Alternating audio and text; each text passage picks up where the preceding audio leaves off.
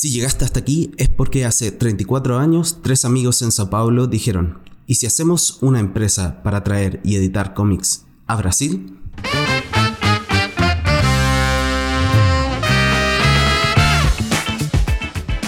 Soy Matías Arjona de Devir Américas y les doy la bienvenida a un podcast realizado por Devir llamado Manual de Supervivencia Lúdica, donde hablaremos de la pasión de jugar juegos de mesa, cartas, rol, miniaturas y todo lo que esta maravillosa industria tiene para ofrecer.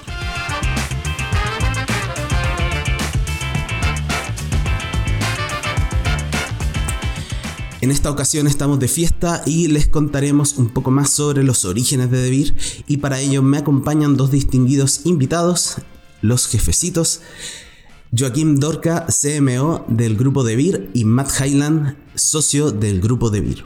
¿Cómo están? Lo prometido es deuda. Eh, bienvenido a nuestro boliche íntimo que tenemos acá en esta parte eh, del charco.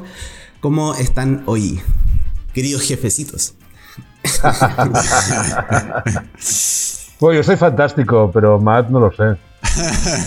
siempre bien, estoy súper contento también. Sí, sí. Sí, siempre estás dispuesto a todo. Sí, y eh, gracias por invitarnos. ¿eh? Sí, hacía ilusión ¿eh? venir aquí a saludar a, la gente del, otro lado de la cosa. Sí, de hecho es, una dinámica entretenida que estamos teniendo ahora último de estar invitando gente de distintas oficinas para entender un poco cómo funcionan las cosas en otras partes. Pero eh, esta semana es súper especial porque cumplimos 34 años eh, de vida, de existencia como, como empresa, como equipo, como filosofía, en fin. Y no es un hecho menor porque quizás la gente no lo sabe, pero eh, muchas de las empresas de los, de los, juegos que aman no tienen tanta vida tampoco en el tiempo eh, como quizás Debir como tal. Entonces, eh, tampoco se conoce mucho de la historia de Debir. Yo sé que todo lo que conversemos acá, incluso dentro de la oficina, va a ser un poco eh, información nueva, porque invitamos a los próceres a hablar un poco de las cosas que pasaron hace quizás 20 años en su caso, o un poco más. ¿Cierto? Entonces, em, primero me gustaría partir introduciéndolos porque quizás hay muchas personas que eh, no los conocen, que quizás lo han visto en alguna feria, en el caso de Matt, o alguno habrá visto algún capítulo de, de Vir TV y conoce a Joaquín o lo ha visto mencionar eh, distintos argumentos sobre por qué la vida es mejor con Wargames. Eh, bueno, yo supongo que aquí hay gente que le gusta, aquí al otro lado del micrófono habrá gente que le gusta los Wargames, ¿no? O sea, tú me has traído aquí para que explique, para que explique la verdad a la gente, la gente pueda motivarse en la, en la verdad de la vida. Sí, pues vamos a hacerlo. Entonces, primero me gustaría saber, em, mucho antes de, que ustedes empezaran a trabajar en Debir y, se hicieran socios, ¿cierto? Em, ¿Cómo partieron esto? ¿Cuál, ¿Cuál fueron como el juego que los enamoró? Porque al final eh, uno podía hacer muchas cosas con su tiempo libre, ¿cierto? No sé, en tu caso, Matt, ¿cómo fue ese primer encuentro con los juegos? Uf, pues eh, me acuerdo de jugar desde siempre, desde, desde que era muy joven. Eh, jugábamos eh, juegos de cartas como Rummy y Poker con mi familia.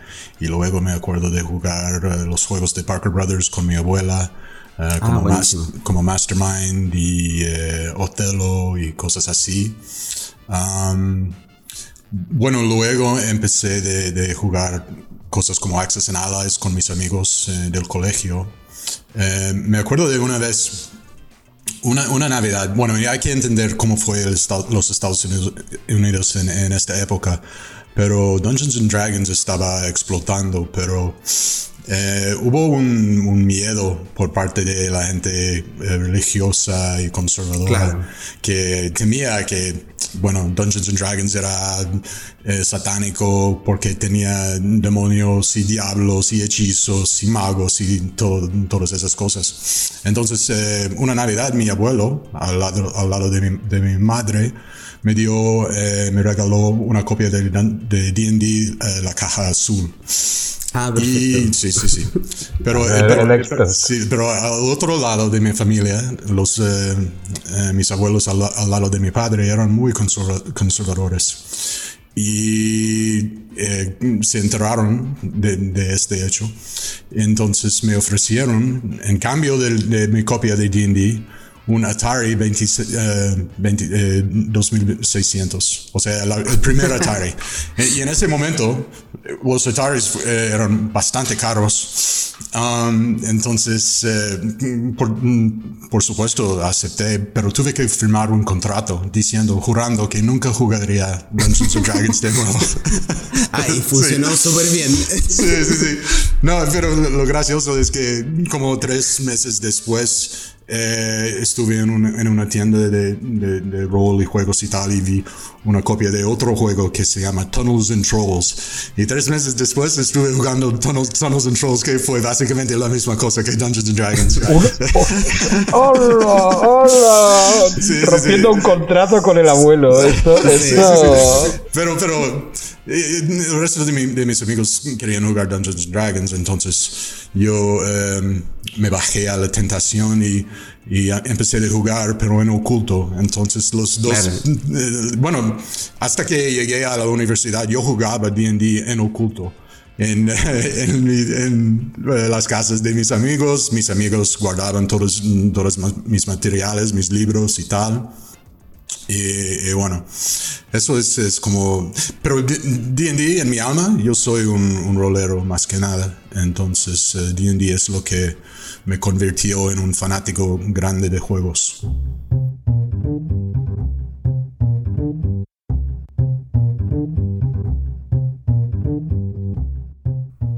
Qué bueno.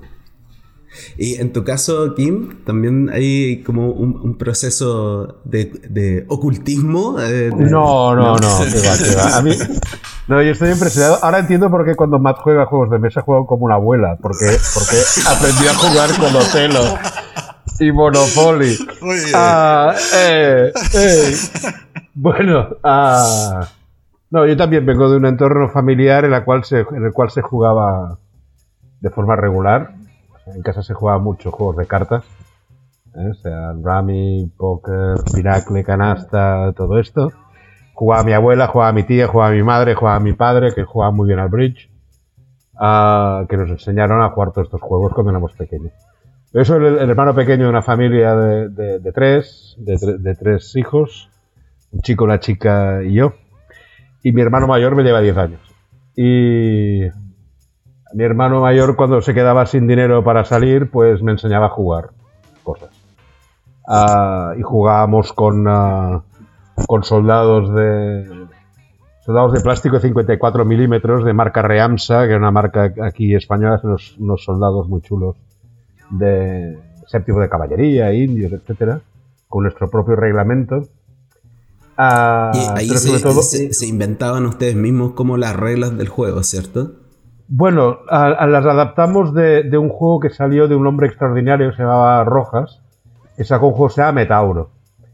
Ah, el, Metauro, para mí, bueno, para yo era muy pequeño, ¿eh? debe tener que 6, 7 años, 8 años.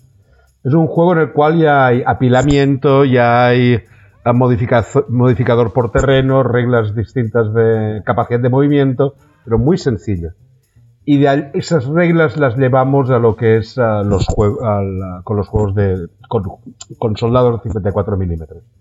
Luego cuando ya fuimos un poco más mayores, ah, pues caímos en brazos de lo que es el wargaming serio. Es decir, comprar reglamentos en Inglaterra, comprar mm, figuras de plomo en 25 milímetros y hacer listas de soldados, que es listas de ejércitos, que es lo más divertido que hay. Y, ah, y a comprarlos y a pintarlos y a jugar con esto. Aparte de todo esto, pues yo me, dedicaba a otras cosas y, por cuestiones profesionales empecé a entrar todo el resto de juegos. Una cosa importante es que viví la época buena del Wargame, en el sentido de que yo llevaba mi, mi bagaje de jugar con figuras, pero fue el momento de Avalon Hill y de y de GDV y todo esto. Entonces, y de Victory Games. Entonces ya entré en el ciclo pre-Magic de los clubs en los que se jugaba Wargame y en los que se jugaba rol. Sí, de hecho, e, eso, eso te iba a preguntar, esa, esa época llega un poco eh, quizás desfasada a España respecto a Estados Unidos, o sea, llega como a finales de los 80, por ahí. Bueno, es un poco una combinación de todo, porque esto es algo que empieza en los 70 en Estados Unidos y aquí llega más tarde. Pero la gracia es que ah, es un hobby que entra por la universidad. Ah, y ah, de hecho, mm, siempre nos reímos con, con Xavi Garriga y con otros, de que nosotros hablamos inglés gracias al Wargame y gracias a Dungeons and Dragons. Porque para tratar de entender los reglamentos y traducirlo y todo eso. Bueno, de hecho, yo conozco una serie de palabras uh, ignotas que igual Matt desconoce acerca de, las partes incomprensibles que tiene un uniforme ah, de un granadero del siglo XVIII. Porque claro, cuando pintábamos los, ah, las figuras ya me encontraba con esto, ¿no? Y el trimming y el facing y el lace y toda esta historia que, bueno, así aprendimos inglés.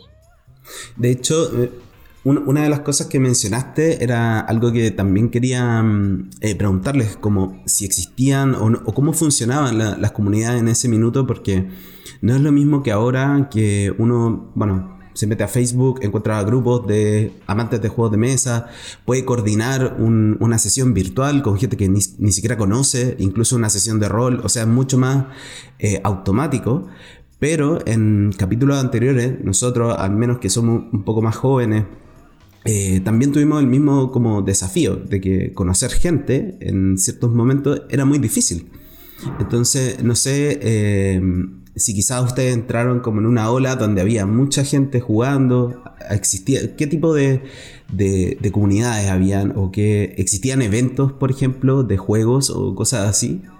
No sé, en tu caso, eh, Joaquín, en España, cuando entraste con el tema de los Wargames, ¿ya había como comunidad? Mm, yo creo que aquí va a haber una, una explicación que vamos a explicar cómo era la sociedad americana de los 80 y cómo era la, sociedad catalana de los 80, que no creo que tuvieran nada que ver. Ah, tal como funciona mi entorno, que es básicamente Barcelona, ah, siempre ha sido una, siempre fue una, un vicio que requería de, cierto, de cierta tutorización, de alguien que te introdujera dentro del circuito. Porque, un mentor, casi.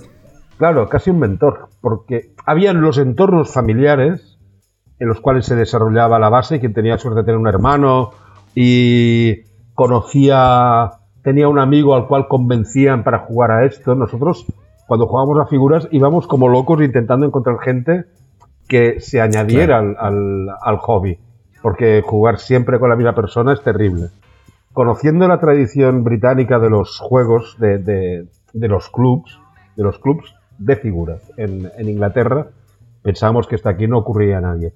Sabíamos que había gente que tenía, pero eran círculos muy cerrados. Ah, cuando aparecen los, ah, los juegos de Avalon Hill y Serie Europa, que son muchos son juegos de club, que necesitas dejarlos montados, no puedes dejarlos. Claro, porque son de campaña en el fondo. Exacto. Entonces ahí sí que sí que me empecé a mover y habían varios clubs en Barcelona y yo fui a parar a uno, se llamaba Maquetismo y Simulación, MS.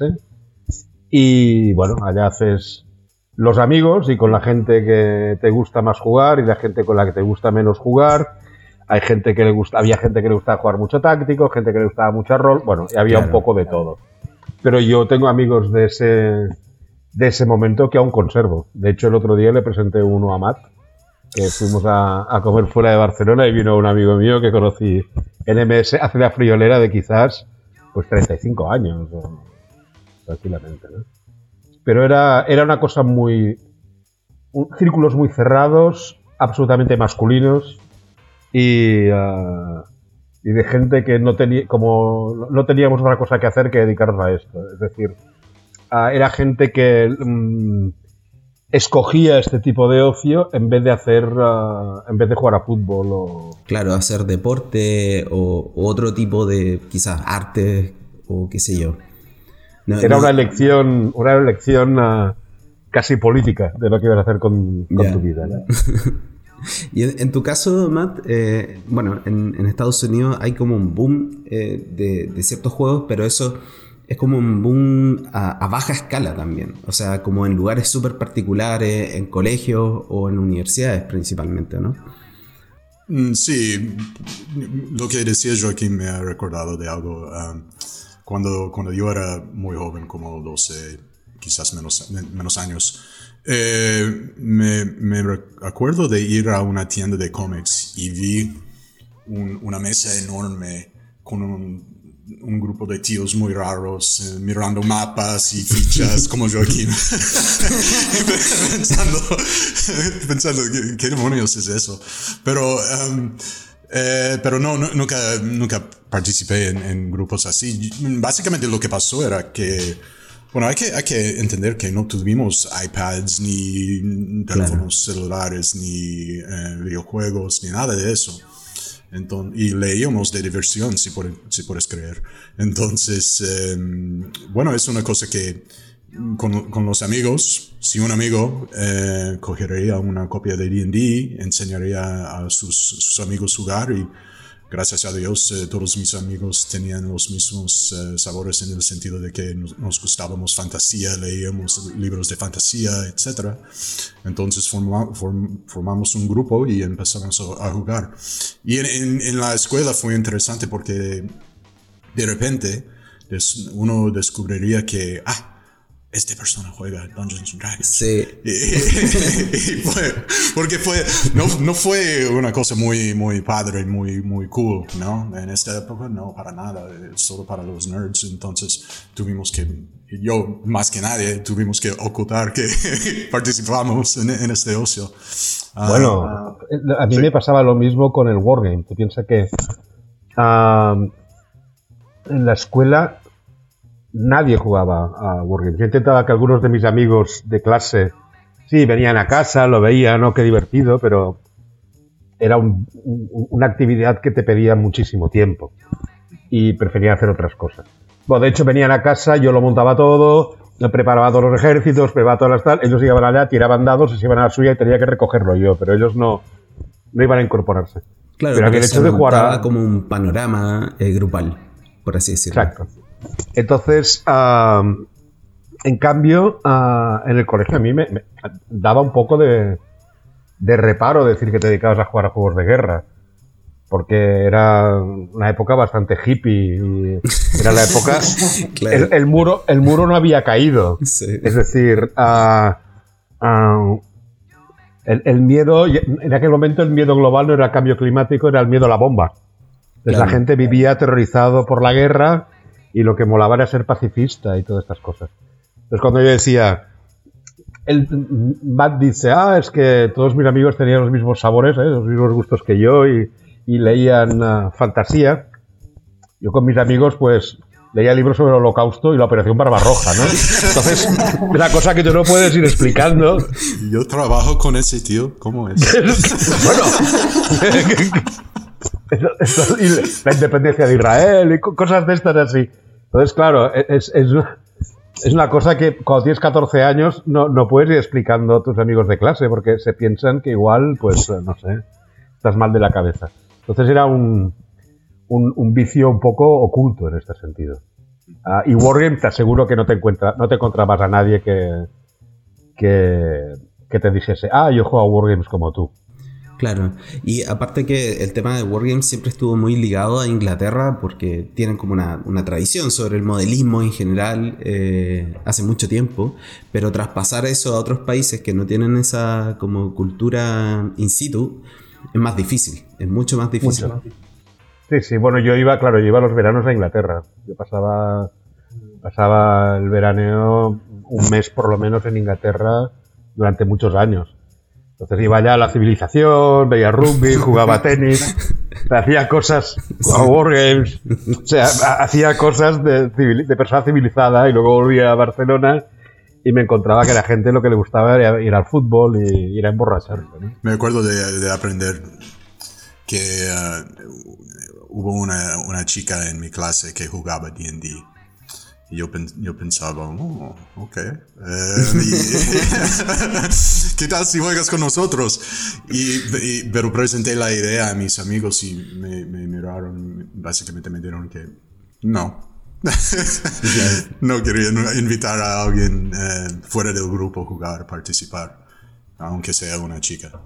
Pero es que ahí los hobbies estaban muy marcados también, incluso en, lo deportivo. Eh, uno pensaría que muchas mujeres no participaban de nada porque como que no se, no se hacía, no habían eh, muchas mujeres interesadas en el mismo deporte y cosas así, como que era eh, la realidad de esa época. Pero ahora cada uno puede hacer lo que quiera y, funciona un poquito distinto. A ver, quitémonos la careta. Si hubiéramos sido capaces de convencer a una chica a los 18 años de jugar con nosotros una partida de Waterloo, ah, seríamos capaces de invitarla, de, convencerla para que fuera a pasar un fin de semana con nosotros, que es mucho más sencillo. si no éramos capaces de hacer lo otro, ¿cómo caray queríais que, que, le enseñásemos a, a, jugar a Wargames? Si no, hablábamos con ellas, eran unos entes que salían en los libros estos de fantasía que, que, lee, más. O su abuela. O sea, o una cosa o la otra, ¿no? Entonces esto no, no, no, podía funcionar. Y cuando ustedes empezaron a jugar, ¿qué, ¿qué, fue como lo que más les gustó de este hobby? ¿Qué fue como lo que mm, los movió a continuar? Porque uno puede llegar y probarlo y desecharlo y quizás interesarse en otra cosa. En, tu caso, Matt, ¿qué, era lo que te movía en ese momento? ¿Qué era lo más, lo que sentías más importante de jugar eh, este tipo de juegos?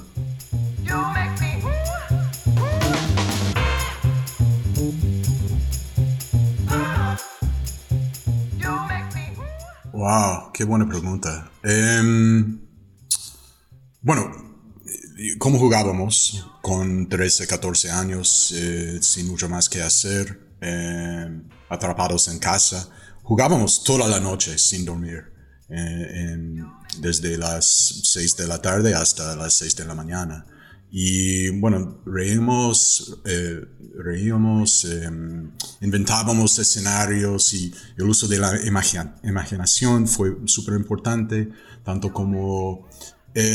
yo he aprendido un montón a través de D&D sobre, bueno, historia medieval, eh, mitología, em, unas cosas de arte, entonces eso me, motivaba tanto eh, también, porque eh, fue como entrar a un mundo histórico, tanto como un mundo em, de fantasía, fue, eso fue. Sí, bueno, esto os pasa, tú sabes que, que Dungeons es, es, en realidad al principio se llama Chainmail y era un reglamento táctico de figuras. Exacto. Es, como lo que jugaba yo, pero, pero en broma y con señores con barba con faldas. y que tiran, que tiran. No, no, es broma. Me encanta, me encanta el rol, ¿eh? y soy un fanático. Ah, pero a mí lo que me gustaba, claro, mi yo del presente sabe lo que a mi yo del pasado le gustaba en ese momento. Y puedo racionalizarlo. Si pienso en lo que a mí me gustaba en ese momento de jugar Wargames y tal y todo esto. Ah, yo creo que es una, una, combinación de, del amor a una actividad que, que, tienes tú y que sabes que no tiene nadie más y que, y que es muy propia y que te haces tú los ejércitos y estás, uh, te haces los reglamentos y escoges cómo, uh, cómo reproducir la historia y lees un montón de historia y lees más historia y, uh, y ves más películas y, ves que las películas están equivocadas. Y, esta parte pero básicamente a mí lo que me gustaba del Wargame era la competitividad intrínseca del juego. Es decir, si el escenario, la batalla ah, estaba, era histórica o era de diseño, era un reto ganar a, mi hermano o ganar a, otro amigo, ¿no? Y cuando juegas, ah, si haces una, si reproduces una, una batalla que existió históricamente, pues hacerlo mejor de como lo hizo el comandante que llevaba ese ejército en ese momento, siempre es un reto. O decir, no, yo hubiera... cambiar el resultado de la historia. Exacto. El what if, el what if era una cosa que, que empujaba mucho, ¿no? Sobre todo. Es muy, muy... Bueno, quizás lo que más me gustaba a mí en aquel momento. ¿no? Y que tiene mucha relación como con los juegos de rol. Muchas veces hay gente que parte emulando historias de un libro que le gusta y tratando de hacer eso, o sea, cambiar el, flujo de la historia en, general y es como una motivación muy, muy de alguien inicial y después uno se crea sus propias historias y sus propios contextos de mundo y todo eso. Pero por ejemplo, ¿alguna vez ustedes pensaron eh, que iban a terminar trabajando en la industria? Así en... Yo nunca, yo nunca fue... Bueno, eh, después de, la universidad yo trabajaba con una empresa que hacía em, vasos de plástico, ok, mm, Plastics Young Man, como la película de Dustin Hoffman. Em, y yo, yo me, me despedí de, de, esta empresa y estuvimos cruzando la, el, país en un camión con todas nuestras cosas y, y yo dije a mi esposa, ¿sabes qué quisiera hacer? Quisiera tener el trabajo de Tom Hanks en, la película Big. Y ah. no sé si... ¡Qué bueno! a mí me parecía como un trabajo fenomenal. Y, bueno, después eh, de llegar a Seattle, yo en, ese, en, esos días tuve que buscar trabajo en los eh, periódicos y yo vi un anuncio de Wizards of the Coast sin saber mm, de qué coño era. Eh, y eh, me fui a una, una, tienda de cómics preguntando qué es, qué es este Wizards of the Coast y el tío me dijo, ah, ellos, ellos hacen Magic. Y pregunté, ah, ¿tienes Magic? Quiero comprar. No, no tenemos para nada porque estaba agotado por todos lados. Claro. Entonces, eso es como eh, entre la industria, de, eh, fue a través de Wizards y bueno, desde el primer día me encantó. Qué bueno. No, claro, tú, tú vivías en un país donde estaba lleno de compañías importantes que hacían juegos. bueno, sí, en Seattle en especial. Seattle en especial. Ah, aquí la cosa era distinta, o sea, esto es es ciencia ficción mm, trabajar, trabajar en esta industria. No ahora, ¿eh? en Barcelona ahora hay un montón de actividad y es un hub muy importante. Pero yo entré en esto en el año 88. Uh, yo había trabajado ya 5 o 6 años en agencias de publicidad, uh, de estas, ¿eh? de, ir con, traje de americana y corbata, ir a ver clientes importantes. Como a lo Mad Men. sí, sí. Bueno, un, poco esto. Piensa, piensa que no había ordenadores. O sea, todo el dinero nos lo gastábamos en trajes y en torres con piscina donde traer a los clientes a, hacer ver que trabajábamos y, y, a reunirnos y todo esto. Pero bueno, yo pude entrar en este, en este mundo dos cosas, porque estaba estudiando ciencias de la información, publicidad, y porque hablaba un inglés cojonudo gracias a haber estado pintando figuras y jugando a rol y en, Inglaterra, ¿no? Entonces, por A o por B, ah, me casé y cambié de trabajo hasta el momento que no sabía qué hacer y cogí el periódico y vi que en Juegos Borrás, que una, una casa de toda la vida de juegos de aquí, catalana, buscaba director de marketing. Y bueno, pues yo escribí, me apunté, me recibió el señor Borrás, que existía un señor Borrás. O sea, no, era, ficción. Sí, sí, no era una compañía que cotizara. No, había un señor Borrás que era el nieto del que empezó la compañía y empecé a trabajar en esto. Y bueno, por mi background profesional, ah, dije, hombre, pues esto es como eso de siempre, es hacer marketing, pero en vez de estar ah, en la agencia, estar en cliente y aplicar las cosas que sé hacer y las cosas que no sé hacer a lo que me gusta, que son los juegos. ¿no? Entonces, automáticamente intenté traer Dungeons and Dragons a, a Borras, ya empezó, ya empezó todo, toda la vorágine, ¿eh? O sea, ya desde, entonces, toda la historia desde el 88 hasta ahora, pues mira, son 12 y 21, son 33 años uh, en la industria y que no la voy a explicar en el podcast porque os vais a morir. No, y y esto y tal. Pero desde entonces ya no he salido de, la industria, para entenderlo. Con épocas buenas, épocas malas. He hecho desde traductor a, director general, ¿eh? todo hecho. Claro, sí. Pasando por todo lo, todos por los todo, Por todo. He ido a una tienda, a una, a una ciudad de 8.000 habitantes, a un sábado por la tarde, a hacer demostraciones de juegos para traer algo de dinero a casa. ¿eh? O sea, he hecho todo.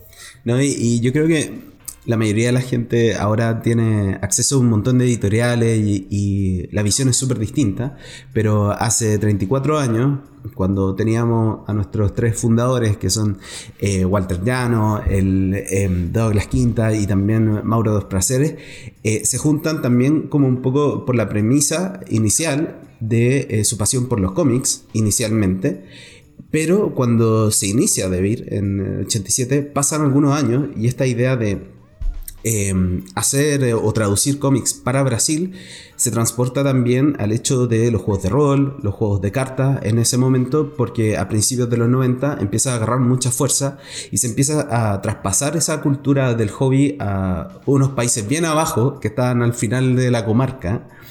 Eh, y también, eh, ¿cómo, cómo es, tu, eh, o cómo fue ese primer acercamiento a Debir? No sé si ustedes cuando em, entran a Debir sabían que era Debir o, existía una relación. ¿Cómo, funciona ese, ese encuentro en, en, ese momento?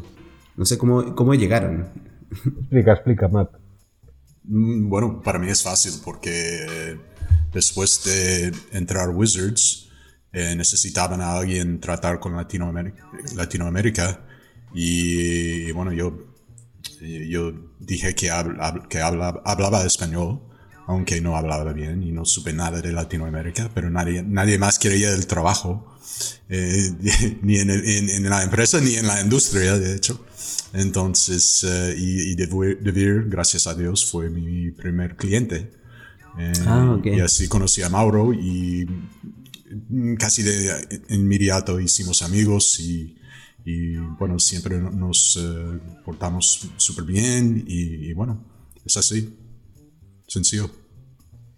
Yo fue un poco más, más, más sofisticado y más alambicado todo el proceso, porque ya os he dicho que en Borrás, luego en Borrás perdimos un montón de, de producto porque las empresas americanas empezaron a comprar empresas británicas que hacían juegos y empezamos a perder cosas como Cludo, como, ah, como Subbuteo, como, como Monopoly, como Rift. nosotros teníamos un catálogo sensacional que desapareció. Entonces estuve de freelance uh, intentando uh, bueno, traer dungeons y dando, dando apoyo a TSR con Dungeons and Dragons en el mercado español, organizando GenCon en el año 94, que organicé por primera vez GenCon, 94, 95, 96, traduciendo para ellos. Entonces, cuando la cosa empezaba a ir bien, entonces salió Magic. Y, eh, y Wizards compró a TSR. yo que había conseguido ser el hombre TSR en España, de repente llamé a TSR de Inglaterra y no había nadie. No se ponían al teléfono. Entonces, bueno, afortunadamente los que distribuían, unos de los que distribuían Magic en, eh, en, en España, que era Martínez Roca, me invitaron a, a llevar Magic en, uh, en España lo estuve llevando para ellos. Pero esto era una compañía muy grande. Uh, y esta es otra de las cosas que unen a, a los devirianos iniciales. Que es tanto el amor por el producto que hacemos o que distribuimos, como el horror que nos provocan las multinacionales uh, clásicas. Y del mismo, una cosa que unió a Llano, a Mauro y a Douglas fue salir corriendo de donde estaban. Que era una ah, compañía, una compañía enorme. Exacto. Pues ahí pasó un poco lo mismo. Ah, estuve ahí luchando para, para que Magic vendiera bien, para que Pokémon vendiera bien, conseguir los derechos de Dungeons, intentaba conseguir ya los derechos de Catán. Afortunadamente no me los dieron estando en esta compañía, porque no, no los tendríamos aquí. Sí, sí, a veces, a veces a veces Dios es justo y misericordioso y hace las cosas a su momento. Tú no lo entiendes hasta que ocurre, ¿no? Y uh, hubo una grave crisis porque la compañía donde yo estaba no quería invertir lo que Wizards quería que invirtiéramos en este segmento, en esta industria. Claro. Entonces uh, yo dije que dimitía, uh, me pidieron un business plan, los, los de Planeta, para entendernos, lo hice, entonces se enfadaron porque lo que había, el business plan que había presentado lo hice al ejecutivo no correcto y entonces la cadena de mando se perdía y tal, bueno, total, horroroso. Y dije a Wizards que yo me iba y me dijeron, bueno, es evidente que esto tiene que llevarlo en España alguien. Ah, ¿Quién puede llevarlo? ¿Quieres llevarlo tú? digo, hombre, yo no, yo soy una persona que no tengo ni una compañía, no tengo donde caerme muerto. Ofréceselo a Debir, que lo hace muy bien en Portugal. Sabes que, Joaquín, yo estuve con Wizards en esos, eh, en esos momentos, eh, trabajando en el departamento internacional de ellos, y yo me acuerdo de un montón de discusiones sobre Martínez Roca. ¿Qué hacemos, ¿Qué hacemos sobre España? ¿Qué hacemos? Era horroroso, era horroroso. Yo, lo que pasa es que afortunadamente lo tengo, lo tengo borrado de la mente, ¿no? Entonces vino Mauro y me dijo... recuerdos de Vietnam. Sí, sí, sí. Mauro me dijo dos cosas. Dijo que Wizards se había invitado a, abrir en España. Le dijo que él había contestado a Wizards de que Debir no abriría en, solo abriría en España si yo formaba parte del equipo. Y me dijo una cosa muy buena que he estado hablando con todo el mundo y, y tengo que felicitarle porque no he encontrado a nadie que hable mal de usted.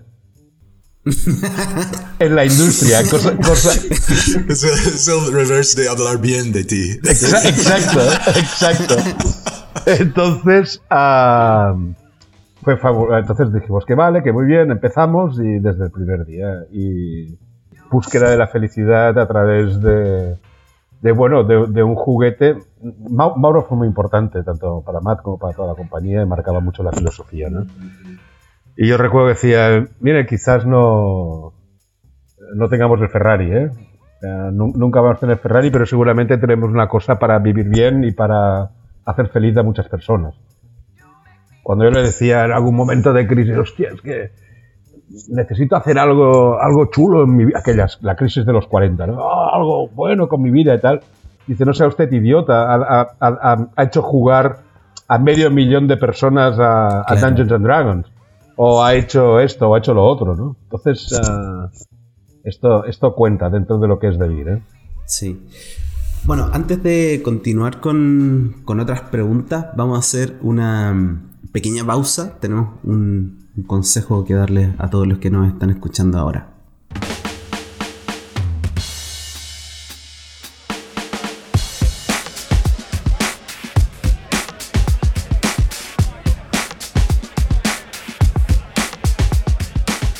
Cuenta la leyenda que cada 15 días, miembros de diferentes oficinas de Debir se reúnen a medir sus poderes lúdicos en un canal de YouTube. Y te preguntarás, ¿cuál es ese canal de YouTube? ¿Cómo no me he enterado de este encuentro? No te preocupes, porque podrás verlo este 22 de julio en nuestro canal de YouTube de Beer Latam. No te pierdas The Beer Game Night.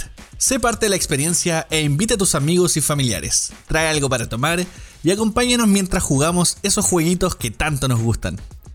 Ya lo sabes, este jueves 22 de julio, desde las 18.30 en Colombia y México, 19.30 en Chile y 20.30 en Argentina y Brasil. ¡Te esperamos!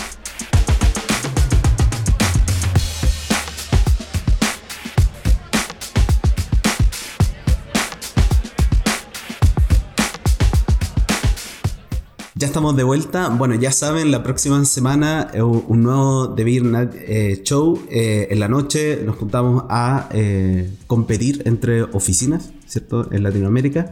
Así que hagan su apuesta. Ya hay varios que perdieron en su pasada yo no sé qué tipo de mm, condena van a sufrir los perdedores en esta, en esta próxima etapa de, de competencia. Em, antes estábamos hablando de algo súper interesante, que es que em, de alguna manera eh, lo que uno hace siempre genera impacto y que a veces incluso em, uno tiene este como concepto del éxito, ¿cierto? En tener como un cargo importante o mucho dinero, como esas premisas muy, muy obvias o universales, pero está esa sensación como de hacer un impacto en las personas, en la gente en, cualquier tipo de, situación, en contexto incluso.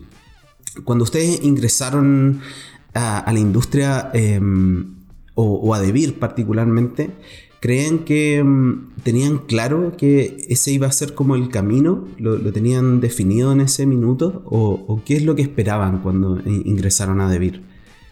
¿Cuáles eran como los anhelos que tenían? Bueno, eh, siempre me he sentido muy, muy bien de lo que hago, en el sentido de que estamos vendiendo cosas, pero estoy vendiendo cosas o estamos vendiendo cosas buenas para la, para la gente, para la sociedad, para los niños, en casi todos aspectos. Estamos ofreciendo productos sumamente positivos.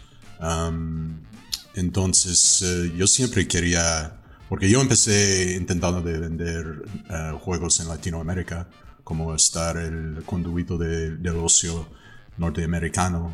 Eh, hasta Latinoamérica. Eso fue mi, eso fue mi primera posición con Devir.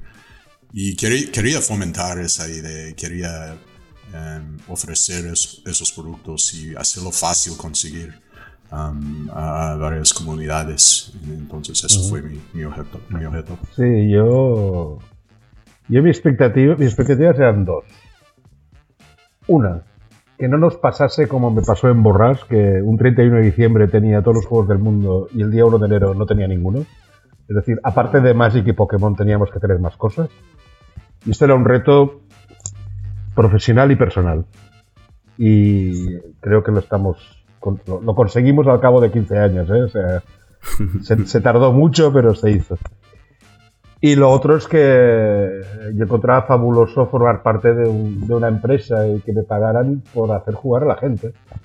Que como os he explicado es lo que he hecho toda la vida. Porque cuando yo jugaba con mi hermano y no jugaba nadie más, intentaba que mis amigos jugaran con nosotros.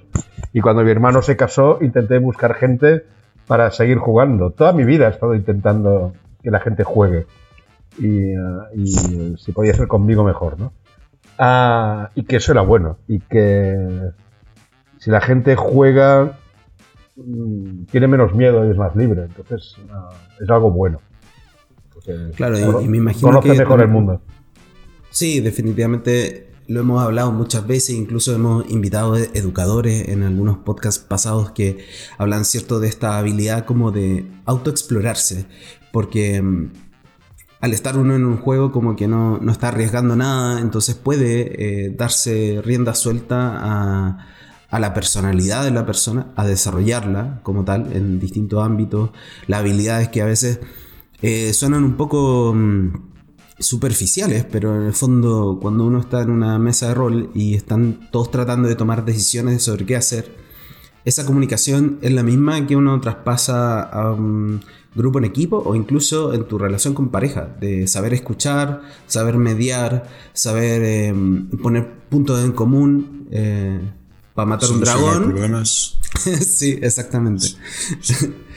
Eh, y mm, basado un poco en eso, em, cuando ustedes ponen eh, tanto la oficina de, de US específicamente, que después se convierte en, en América y en, en Iberia, ya, particularmente, mm, ¿cuáles eran como los principales desafíos que había en ese minuto? Porque está toda la intención de traspasar esa idea hacia las personas, ¿cierto?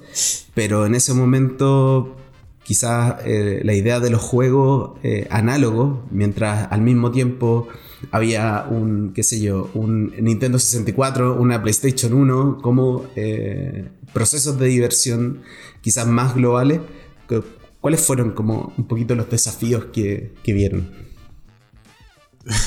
Pues el otro día yo, contaba a Joaquín que eh, eh, bueno, al final de 2003 Devir, eh, en ese momento fue Devir US, pero ahora es Devir Américas, conseguimos los derechos exclusivos de distribuir Magic en Latinoamérica. Y durante los últimos dos, tres años antes, Magic crecía como loco por todos lados. Tuvieron, no me acuerdo, Onslaught y eh, algunas, algunas expansiones súper fuertes. Eh, nuestro primer lanzamiento con Magic era Champions of Kamigawa. Eres gafe, tío. y el fondo se cayó. Entonces eh, estuve con tanta tanto inventario pensando qué hago con eso y, y bueno, pero sobrevivimos y, la verdad es que al inicio la, la, operación era poco rentable porque tuvimos que establecer una, una, operación con necesidades básicas de, de, gente y no, muchos ingresos, entonces, y no, muchas ventas. Y con un, desafío grande eh, de, crecer el mercado, tuvimos que mantener un equipo de OP, de juego organizado en este momento, porque como distribuidores exclusivos tuvimos que hacer, no estuvimos obligados a hacerlo. Ah, pero sobrevivíamos y, sobre tiempo eh, crecimos y crecimos y ahora estamos. Sí, esto es divertido. Bueno, nosotros afortunadamente entramos antes de Kamigawa, entramos en el año 2000. Y, Como con eh, invasión o... Y las cosas iban bien. Ah, también teníamos uh, en ese momento. Pero para mí el reto siempre fue el que os he explicado antes, que es que yo no quería que la compañía dependiera de, la distribución de un producto que nosotros no controlábamos. Porque ya me había pasado, no quería que me volviera a pasar eso. Y entonces pues mm, empezamos a... Empezamos. Directamente nos tiramos al juego moderno con El Señor de los Anillos de Nietzsche y después con Carcassonne y con Catán. Y no es que el mercado español no lo quisiera. Es decir, el mercado español, toda la gente que era susceptible de comprar Catán y Carcassonne ya lo había comprado en inglés o en alemán en, las tiendas especializadas. No, Carcassonne no, ¿eh? hablaremos de Catán. Ah, y además ya había habido alguien que lo había, llevado Catán a, grandes superficies, ¿eh? como el corte inglés y todo esto pero es que no es que los compradores de mass market o los compradores de juguetería y tal no quisieran oír hablar de juegos modernos, que eran más caros y no eran el Monopoly de, la abuela, sino que eran cosas extrañas. Es que además no podíamos hacer televisión en Navidad, que es lo que hacían todas estas compañías. Claro, es que además éramos más, caros. Es que además nadie nos lo había pedido y, que, y nadie sabía de qué caray estábamos hablando. Entonces tardamos, pero al final ah, tuvimos razón en el sentido de que, bueno, que es lo que ocurre ahora, ¿no? Que es una industria que florece, que va bien, etcétera y tal. Ah, pero el reto era construir una cultura de juego en la sociedad. Y primero en Debir, primero en Debir, porque mi director comercial de entonces se pensaba que estaba loco yo. ¿Vale? Esto no me lo van a comprar nunca, esto. Bueno, pues. Bueno, no sé si esa evaluación ha cambiado tanto en el tiempo. bueno, he dicho el director comercial que tenía, que hubo, ya no está. Entonces, esta gente que hace el forecasting en Latinoamérica quiere hablar con ellos pronto. no, yo aquí me he recordado de un desafío grande que enfrentábamos, que fue eh, es difícil manejar 23 países desde una oficina pequeña en Seattle y intentábamos de, trabajar a través de terceros partidos y es casi imposible crecer un mercado así. Y no sé si, sabes la historia, Matías, pero la razón que tenemos de vivir Chile es que estuvimos trabajando con un distribuidor en ese momento y solo que este distribuidor solo quería vender Pokémon. No le interesaba Magic tanto ni los juegos de minis que tenía Wizards, entonces tuvimos que solucionar el problema y la única solución era establecer nuestra propia oficina allá. Y casi lo mismo pasó en, México, pero eh, cuando, queremos eh, vender o queríamos vender juegos de mesa y bueno, es, difícil. Siempre, siempre eh, eh, ahora mismo es difícil, aunque ya que la categoría está creciendo mucho en, varios países, lo ha hecho más fácil encontrar eh, buenos socios en los países donde no, no podemos tener una oficina propia. No, y también es muy difícil para una tienda que muchas veces se instala como como algo muy personal. O sea, la, persona que es dueña de esa tienda puso todos sus ahorros eh, probablemente y su futuro en el desempeño de, esa pyme. Eh, apostar por algo que no conoce, que alguien le envía un correo desde otro país diciéndole, oye, esto es muy bueno, deberías tenerlo. Mm. Es poco verosímil. O sea, claro. Y, mm, y claro, en, en ese minuto era muy difícil apostar. De hecho, por eso es que mm, muchas veces, incluso eh, hace un par de capítulos, cuando hablábamos de cómo llega Catán a Latinoamérica y cómo el proceso, los clientes con los cuales hablábamos, que estaban en Colombia y México, nos decían un poco lo mismo, que era mm, casi como saber que el producto existe, no entenderlo y tirar la moneda hacia arriba y arriesgarse. Y eso era todo el tiempo porque todas las eh, empresas le decían, oye, esta es la gallina de los huevos de oro. Pero cuando tú estás solo en un país y eres el único responsable del éxito de eso, eh, te cuesta mucho tomar la decisión. Pero si en ese país hay alguna oficina, algún representante de esa marca, es mucho más fácil eh, establecer eh, eh, la relación y también pensar también en el futuro, o sea, proyectar el futuro en, función de, trabajarlo, conquistar a las personas, estar disponible, presente quizás en, la feria, en los eventos, en los lugares donde corresponde, hablar de lo que se tiene que hablar en los lugares correctos, que eso es como lo más, lo más difícil. Em, ahora, pasando un poquito a la, famosa o desconocida eh, filosofía de Viriana, porque eso es como algo que es como muy de nosotros, eh, quizás no, está muy externalizado.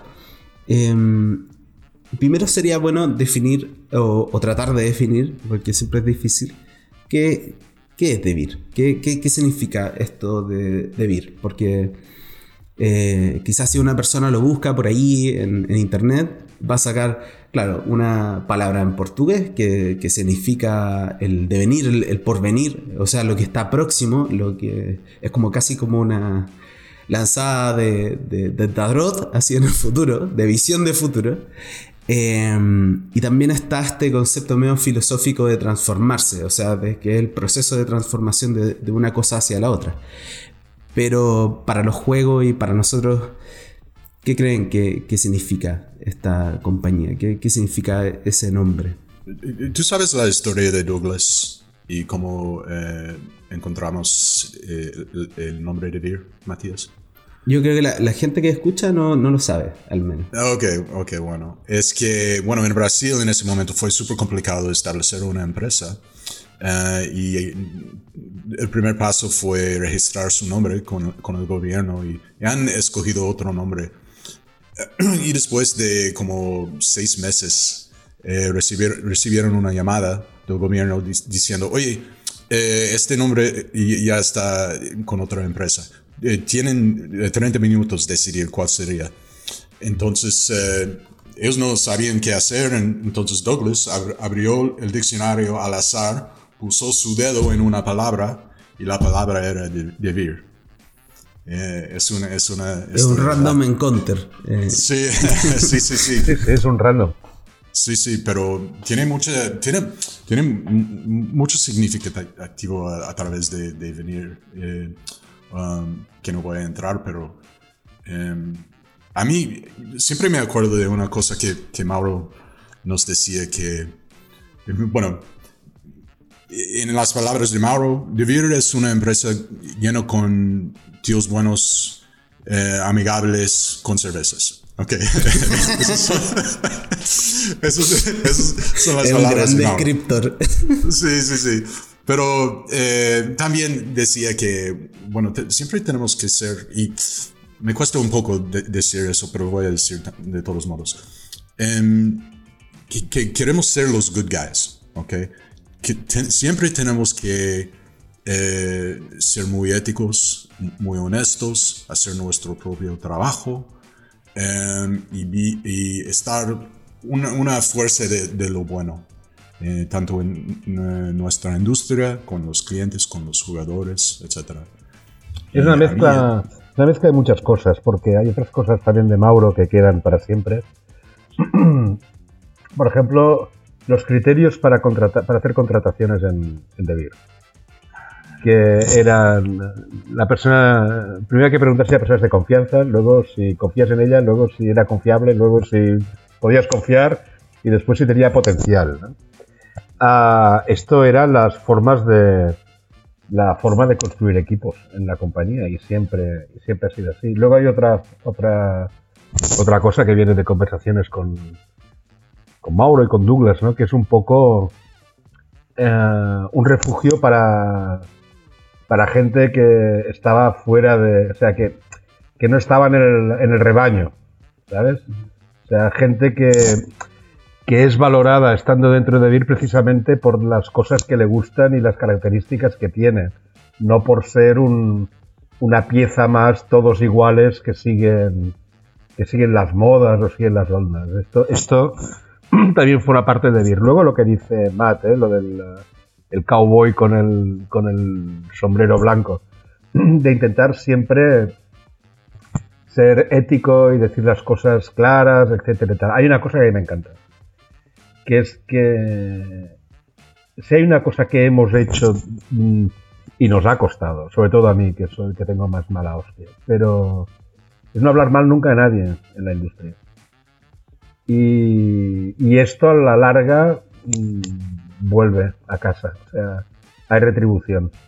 Y no, ah, como es, no envidiar el césped del vecino porque nos parezca más verde. Esto sí que yo, bueno, yo no puedo envidiar al vecino porque soy un soberbio de narices, pues yo estoy muy contento con lo que hacemos. Pero, pero es muy fácil, ¿no? Decir, oh, mira estos que tienen y tal. Bueno, pues, pues que lo tengan y lo vaya, les vaya bonito. Es decir, ya sabéis que a mí me gusta la competencia porque creo que, esta industria tiene que crecer muchísimo y es mucho más sencillo hacerlo entre muchos que hacerlo uno solo. Y, siempre, bueno, es una cosa que... pero bueno, esto es el espíritu. Y hay otra cosa importante de vivir, ¿eh? que es ah, que para mí define mucho la, compañía. Sobre todo para la gente que hemos trabajado en compañías grandes, donde la política es, es esencial. Y, las amistades internas revelan aspectos del negocio e informaciones que utilizados de forma con privilegio te llevan a un mejor posicionamiento para conseguir un ascenso. Esta, esta, esta mierda, que es una cosa que no le gustaba a Mauro, que no le gustaba a Douglas, que desde luego no le gusta a Llano, no le gusta a Carlos, a pesar de que nunca está, oh, igual sí que está en alguna, grande, pero no, no la ha sufrido tanto, o que no nos gusta ni a Matt ni a mí. Y es evidente que el éxito del diablo es decir que no existe. Seguro que hay algo de política en, toda relación humana y en un grupo de 150 personas o 170 personas que somos ahora también. Pero es una cosa que es perseguida dentro de la compañía, que no es buena. Que a nosotros nos gusta que la gente esté enterada de por qué hace las cosas y que, y que tenga toda la información posible, que no tenga que ir a buscar por... Ah, por amistad con este o amistad con el otro. Y esto es la forma de que la compañía... Bueno, después pasa lo que pasa, que la gente entra a trabajar en Devir y no se va. y, se, queda ya, cogida. es como Hotel California. Exacto, exacto. Hombre, tú por aquí, ¿no? Sí, sí. Una vez Mauro me contó una historia de una, una escuela militar en Brasil Em, recién construida, construido y construida. Y no, no había banquetes o caminos de cemento entre, entre edificios. y en vez de, de, poner el cemento para esforzar la gente a caminar de cierta forma, dejaban todo abierto, libre, para entender dónde la gente caminaba y después pusieron el cemento. Ya, perfecto. Eh, y, y Mauro me dijo que, que dejan la, gente caminar. Y este, esta filosofía ha infiltrado nuestra visión de, cómo, trabajamos con nuestros colegas, ¿sabes? Que, y adentro de la empresa hay, mucha libertad tomar decisiones y tampoco quiero microgestionar a nadie. Um, pero y, eh, actuamos así con, con nuestros clientes y, socios y, también. Es, es, un, es, un, concepto fundamental. Sí, también, y, también como que quizás desde mi, mi visión, em, también eso se, se, replica en el resto de la industria. O sea, la industria funciona de alguna manera como un juego cooperativo. Porque em, todos los actores que están en distintos países, en distintos lugares, haciendo distintas acciones, em, tienen como esa, em, esa, pasión personal, ese fuego interior, ¿cierto? Que los moviliza, que los hace eh, apostar por una industria que quizás es más pequeña en sus países, pero se imaginan el, propósito final, que es que todas las personas puedan jugar. Por lo tanto, ponen todas esas horas extra de trabajo, ponen todas esas eh, egos hacia afuera de... Si tenéis que hacer una demo en un evento, la haces con todo el gusto de cambiarle algún aspecto de la vida a esa persona en ese momento.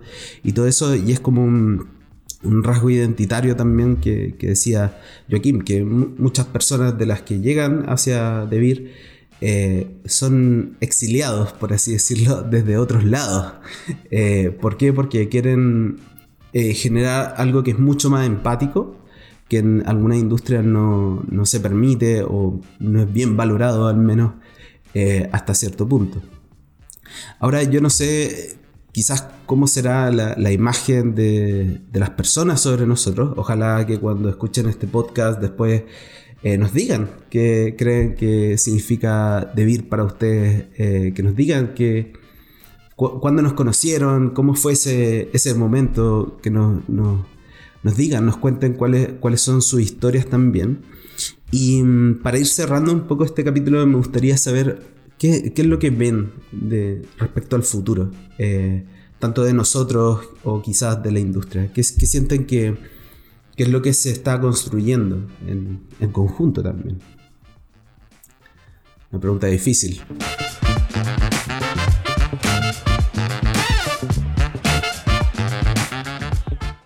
yo, tengo, yo, tengo buenas ideas. ¿Tú qué crees, Pat? Yo creo que el futuro no existe. De hecho, tengo la certeza de que el futuro no existe. Entonces, uh, al menos lo que nos da a nosotros, como, como debirianos, es la posibilidad de diseñarlo nosotros el futuro que queremos que acontezca. Esto es, esta es la, gracia. Uh, nosotros hemos de poner las, las, bases para que el futuro sea lo más cercano a lo que a nosotros nos gustaría que fuese el futuro. Es decir, más gente jugando, uh, más juego presencial, Ah, más juego en las escuelas, más juego en los medios de comunicación, uh, etcétera, etcétera, etcétera, etcétera. Y colocarlo en la agenda de, cultural al mismo nivel que están otras actividades que, que teóricamente son imprescindibles para el género humano como, no sé, como, como, como el reggaetón. Entonces, entonces ah, yo creo que, el juego lo merece y nosotros también y sobre todo la gente lo necesita y lo merece también. Esto es como lo veo. Que llegaremos a esto, yo estoy seguro, porque, porque una cosa que sabemos hacer es hacer planes de dominación mundial y los tenemos todos preparados para que esto acontezca. No sé, Matt, cómo lo ves. Bueno, en vez de dominación mundial, yo quiero cachorros y arcoírises. Ah, es verdad, sí, sí. Y unicornios, unicornios. Sí. sí. Eh, no, eh, bueno, a mí me gustaría simplemente, bueno, hemos crecido mucho desde, mm, desde 2003 o desde 1877, eh, pero no, 1800. 1987. Um, y quiero. Sí, sí, me retiro, si jubilo. No sé si jubilaré, pero si pase, yo quisiera dejar una empresa aún más grande, aún más eh, saludable y dejarlo en, manos, en las manos de, una nueva generación de gente que pueden tomar las, las, reinas y seguir la misión de, fomentar este ocio eh, genial. Y bueno, entregar un, pastime y un hobby a, otras nuevas generaciones, porque estoy seguro que cuando yo, yo siempre jugaba juegos con mis hijos. Y cuando ellos tienen hijos, yo, yo espero que ellos van a jugar con sus niños y etcétera, etcétera eso es lo que quiero. No, perfecto. Em, muchísimas gracias a los dos por el tiempo, por, la, eh, por el espacio de confidencia. Sabemos que la gente que escucha este podcast le gustan como la historia, le gusta conocer el background de las cosas que pasan eh, detrás de la industria. Y mm, en verdad, muchísimas gracias. Eh, estamos súper felices dentro de Debir de ser parte de la vida de las personas en distintos momentos. Hay veces que a uno eh, lo encuentra de vir a los 60 años y otros eh, más chiquititos, ¿cierto? Y vemos cómo cambian las personas y cómo se transforman. Em, entonces, bueno, eh, gracias a todos los que escuchan el podcast, a todas las personas que recomiendan este podcast, porque vamos por uno o muchos años más, ¿cierto? Y les recordamos que em, pueden suscribirse a este podcast a través de Spotify, Apple Podcasts, Google Podcasts o Spreaker para saber cuándo viene un capítulo nuevo. Ahí les va a avisar inmediatamente. Y también, si es que quieren saber un poquito más de la industria, de los productos o de lo que sea, pueden entrar a debit.com, ir a su oficina amiga que está cercana a, ustedes. Y también, si quieren conversar de cuáles son los protectores para Catán, eh, cuándo llega la expansión de Yugi preferida y todo ese tipo de cosas, redes sociales, de América, de Argentina, de Chile, de Colombia o de México en Latinoamérica, de vir Portugal, de vir eh, Brasil, de vir eh, Iberia y de vir Italia, si es que alguien entiende desde el italiano o desde el portugués este, este capítulo. o de vir Games en, Estados Unidos. Sí, no te vires. Muchísimas gracias a todos. Que estén muy, muy bien. Gracias a ti. Gracias a ti.